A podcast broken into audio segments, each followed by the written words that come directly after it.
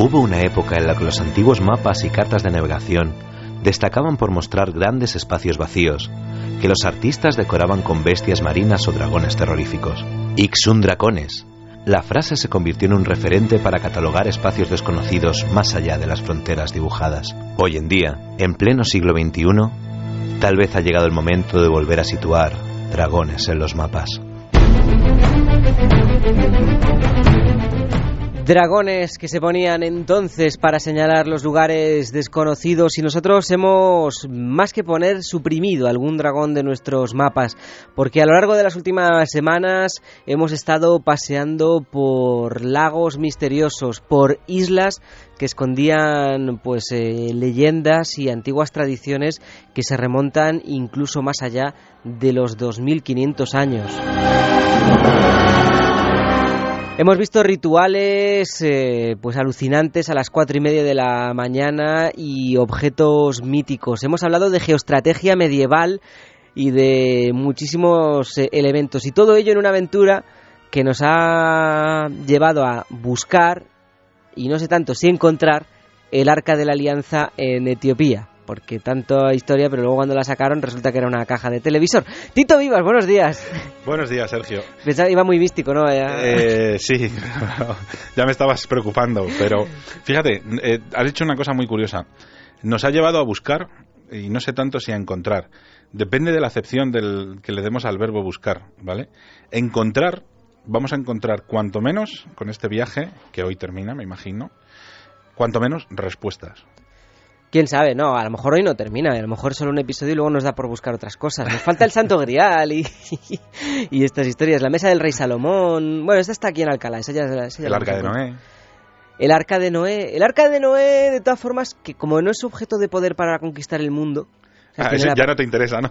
No, yo soy, yo soy muy maligno, yo, yo soy muy Lex Luthor, yo, yo, soy, yo soy muy malvado, yo soy muy de, no sé, de la lanza de Longinos, de la mesa del rey Salomón, de, de estas cosas que de verdad te dan superpoderes y tal, y te puedes convertir en un superhombre, una cosa así.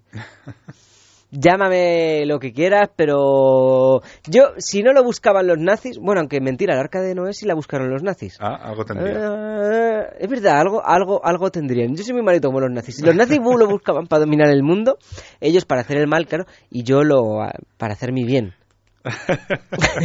para hacer el bien según... Ellos querían el mal colectivo y tú el... no, yo mi bien, es decir, que yo haría todas las cosas como según yo las veo.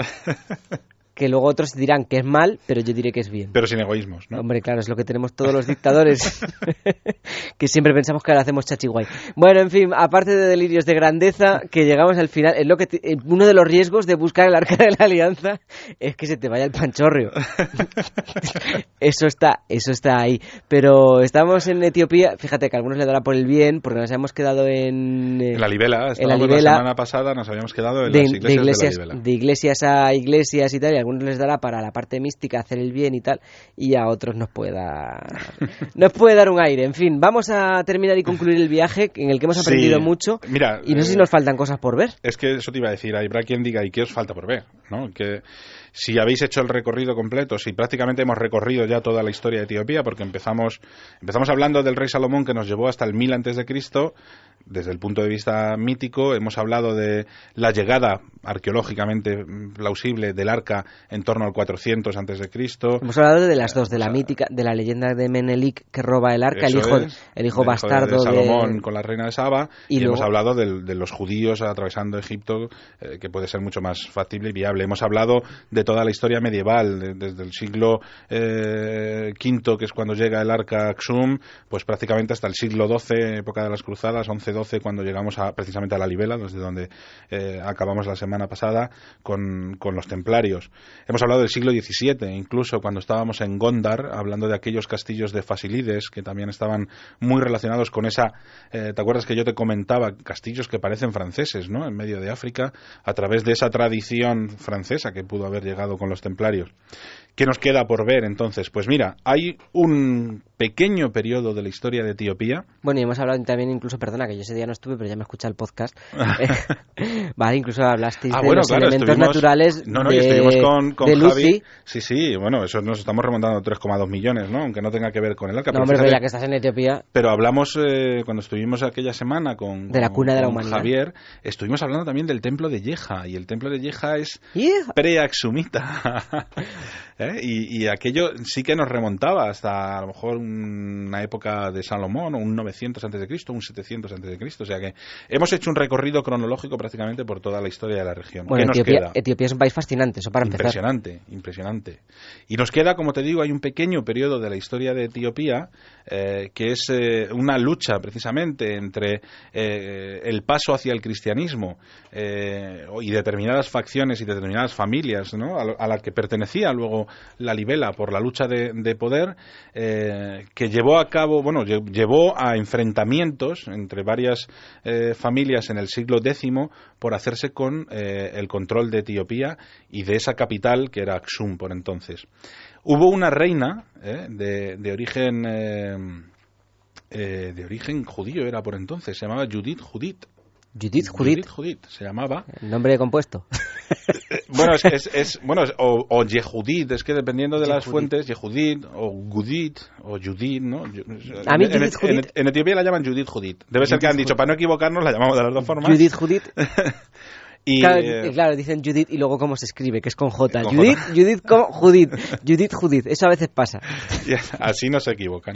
Bueno, pues eh, esta mujer con, con, su ejército llegó a tomar la ciudad de Aksum y los axumitas, eh, antes de que ella llegara, igual que pasó con Manasés en, Etiopía, en, Israel, perdón, cuando llegó, antes de que llegara Nabucodonosor II, Nabucco, como tú lo llamas, al templo, pues lo que hicieron fue sacar el arca de Axum y emulando ese escondite que tuvo el arca durante 800 años en una isla del lago Tana, obviamente no se la podían llevar al lago Tana porque era el territorio que controlaba Judith Judith, pues lo que hicieron fue llevarlo a otro lago al sur de Etiopía, al sur de Addis Abeba. Allí hay una zona, la zona de los lagos más importantes está al sur de, Addis Abeba y allí hay concretamente un, un lago que se llama el lago Suai, donde supuestamente durante 40 años que fue lo que duró el enfrentamiento con, con esta facción de Judith Judith, guardaron el arca de la alianza en una isla. En esta isla sí que, o sea, si a, si a la isla de Tanakirkos en el lago Tana prácticamente no va nadie, a esta ya, a esta ya muchísimo menos. Claro, porque además en el sur de Etiopía es más complicada la zona, ¿no? más complicada, es un, además es una visita que nosotros hacemos expresamente para ir a esta isla. Alquilamos nuestras propias barcas de pescadores. Además, eh, en el norte eh, hemos estado tratando, mm, siempre con etíopes, pero con gente de la tribu Amara o gente con la tribu de Tigray, los tigriñas.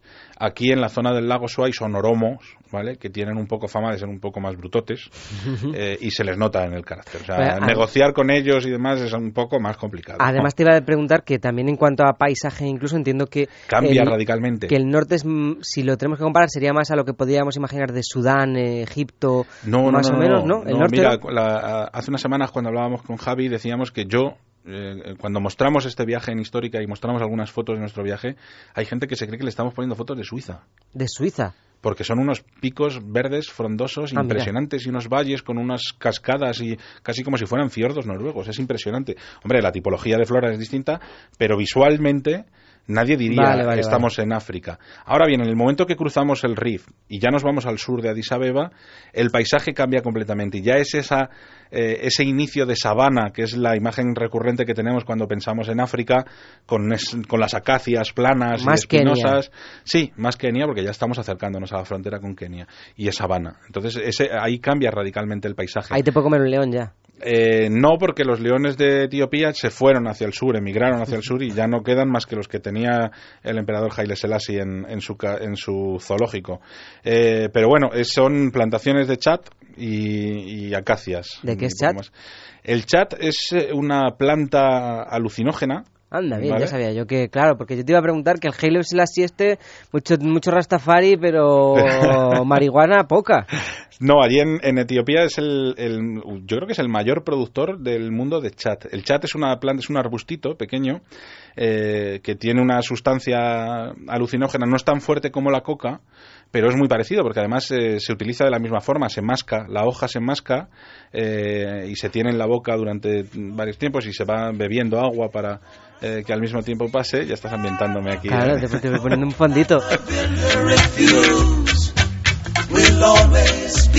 Además te he puesto Cornerstone, que es la piedra angular de, de Bob Marley, que, que, sirve para todo un poco. Pues mira, el, ya que estamos buscando la piedra... El, de una piedra religiosa, ¿estamos? Bueno, sí, lo que, la piedra angular de la religión hebrea. ¿Te vale o no? Pues, eh, sí, lo que pasa es que fíjate, el chat lo utilizan más los musulmanes. Los musulmanes del, del este de Etiopía, la zona de Harar y demás. ¿Cómo no pueden beber? Mascan mucho chat eh, para entrar como en una Chatean de, mucho. de esto. Sí, se llama chatear. Quedan para chatear y en Etiopía quedar para chatear es una cosa muy distinta a lo que entendemos nosotros aquí. ¿eh? Quedan para pa colocarse. Que más de una situación extraña me ha provocado a mí. ¿eh? De, claro, yo tengo amigos que quedan para chatear en Etiopía y cuando se lo dicen a mis viajeros os venís a chatear y es como vale pues mira como muchos dirán la coña que será tomarse unos chatos y luego cuando se toman el chat y acaban medio volados claro. No pero fíjate no, no está considerado una droga dura. no, no dura. O sea, vamos a ver, está considerado un alucinógeno pero no en todos los países es ilegal en, en Inglaterra tú puedes comprar chat muy caro pero sé que se compra. Sin embargo, en Etiopía, por la carretera hay plantaciones y tú te bajas del coche y coges lo que quieras. O sea que... No, cosa que no es, no es recomendable, ¿vale? Bajarse de, la carretera en ningún lado y coger el primer arbusto que veas y comértelo no es bien, ¿vale? Si sabes ya o alguien sabe, bien, pero no viajen ustedes por el mundo ¿vale? Comiendo los arbustos como si fuera una cabra loca, que, que al final pueden acabar como el propio animal. A veces se supone que, que vamos juntos. No, claro, por eso te digo que dices, no, se puede bajar ahí del coche y tal, pero cuidado, que gente dirá, ah, pues yo escuché este que iba a Etiopía, yo me iré a Etiopía también a comer arbustos por la carretera. Cuidado, que no todos son chat.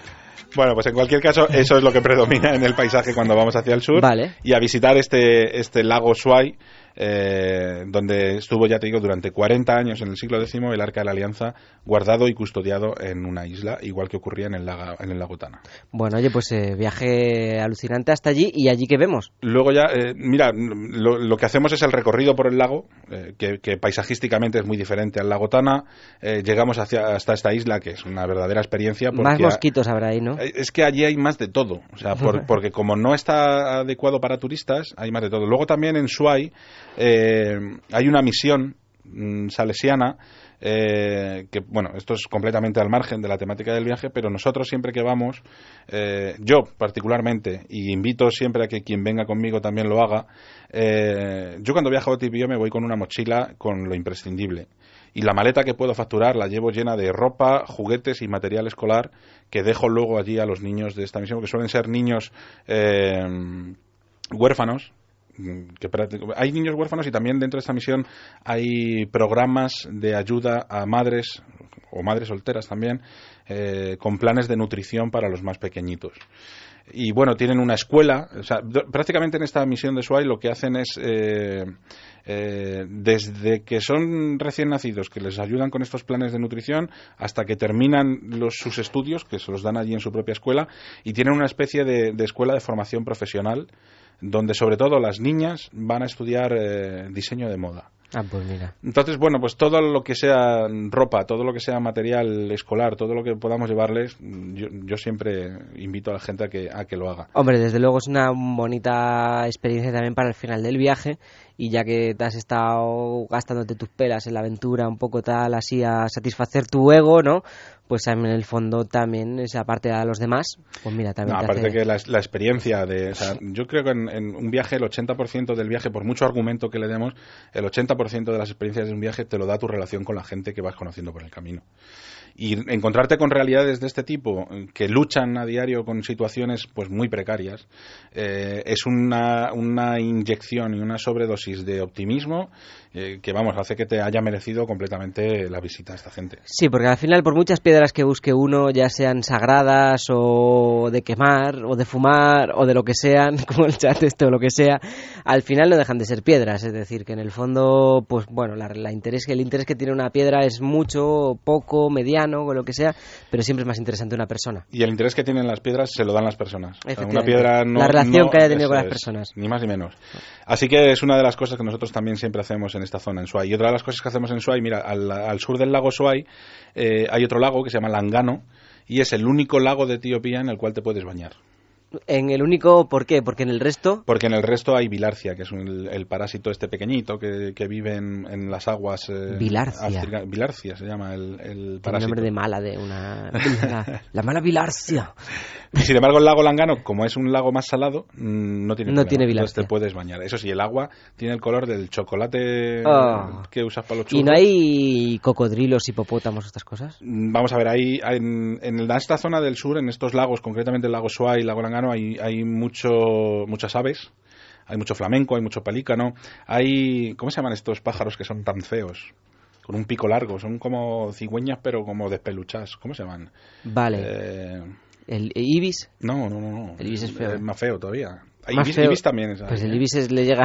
Eh, no, tiene un nombre raro, como. Uy, ¿cómo se llaman? Bueno, pájaro feo. Es que hay, varios. hay, varios en esta zona de los lagos. Eh, pero cocodrilos no. Pero Yo, no, yo no he visto. en el Tana sí, En el Tana hay hasta hipopótamos, claro. Eh, generalmente no los ves porque están más al norte, en una zona donde hay menos tráfico. Claro, lógicamente cerca de la zona de Bajirdar y las ciudades en las que nosotros nos movemos hay menos animales. Pero sí llega, sí llega a verlos. Y ya del sur, entonces nos volvemos una vez que vemos esta zona de ahí. Una vez que hemos visitado el lago Suai y hemos ido a la isla en la cual estuvo durante 40 años el Arca, no nos hemos dejado ni un solo lugar de Etiopía a lo largo de, ¿cuánto llevamos? ¿Siete semanas? ¿Ocho semanas? Un mes y medio, dos. De, viaje. No nos hemos quedado mm, sin visitar ningún lugar de Etiopía que tenga algo que ver directamente con la historia y la leyenda del Arca de la Alianza. ¿En qué tiempo te puedes estar haciendo un viaje por Etiopía? Mira, nosotros lo planteamos entre 10 y 14 días se puede estar haciendo este viaje. También depende de si coges vuelos internos para moverte de un lado a otro o si lo recorres por carretera. Y si te paras a comer chat y te quedas ahí si dormido. Te paras a comer chat un par de días, pues no sé, y te quedas viendo, viendo, viendo, hipopótamos de colores. 400 years, 400 years, 400 years, oh.